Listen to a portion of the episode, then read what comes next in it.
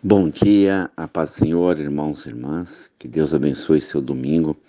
Seja um domingo de bênção, de vitória com a sua família. Que você possa ir à igreja buscar ao Senhor. O texto de hoje mostra o momento que a dor e o choro é realmente transformado em alegria, porque ele vive. E se ele vive, eu posso crer no amanhã. Lucas 24, versículo 1.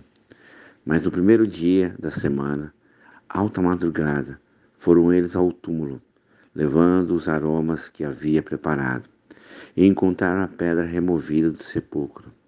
Mas ao entrarem, não acharam o corpo do Senhor Jesus. E aconteceu que, perplexo a esse respeito, apareceu dois varões com vestes resplandecentes. Estando eles possuídos de temor, baixando os olhos para o chão, e lhe falaram: por que buscai entre os mortos o que vive? Ele não está aqui, mas ressuscitou. Lembrai-vos de como vos preveniu, estando ainda na Galiléia, quando disse: Importa que o filho do homem seja entregue na mão dos pecadores, seja crucificado e ressuscite ao terceiro dia. E então se lembraram das suas palavras. Aleluia.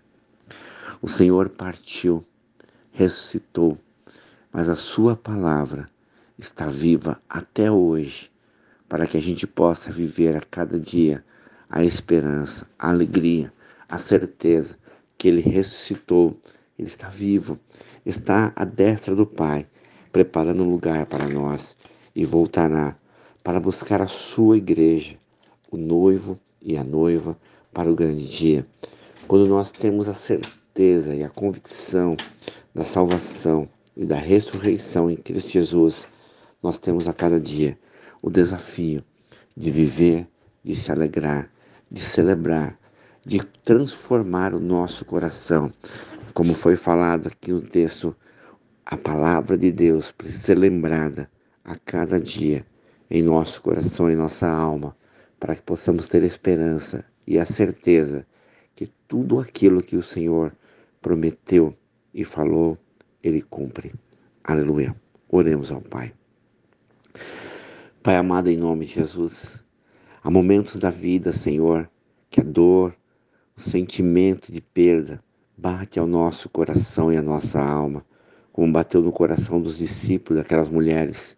Mas a alegria veio, porque a tua vida e a graça e a ressurreição manifesta ali naquele dia, Pai, até hoje, nos traz esperança, nos traz certeza que haverá cada dia um dia de bênção e de vitória, porque cremos na tua palavra, Senhor. Que a tua palavra viva, poderosa, possa manifestar nesta manhã sobre cada coração a esperança, a graça, a certeza. Ele ressuscitou. Então eu posso crer que amanhã será de bênção, de vitória, de alegria, de graça, poder, Pai. Toma agora a cada pedido de oração, a cada choro, a cada lágrima, a cada um que clama pela sua casa, pela sua família. Quebra agora todo mal, todo roubo, Pai. Eu peço a tua benção para cada empresário, trabalhador da tua casa, dizimista, ofertante. Abençoa, prospera, abre porta de emprego, abre vendas, ó Pai. Hoje, que venha vendas para esses empresários eles possam ver o teu poder, a tua glória, Pai. Guarda cada família, liberta do mal, da dor, do choro.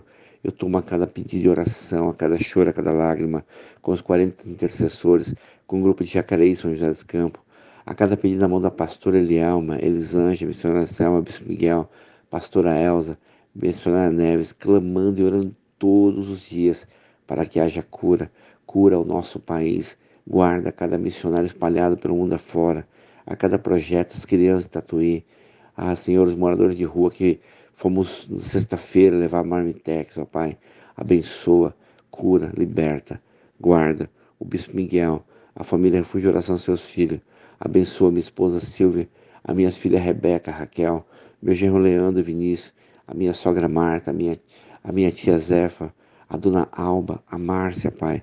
Abençoa meus irmãos, irmãs, sobrinho, sobrinha, cunhado, cunhada, primo, prima. Senhor, abençoa, liberta do mal.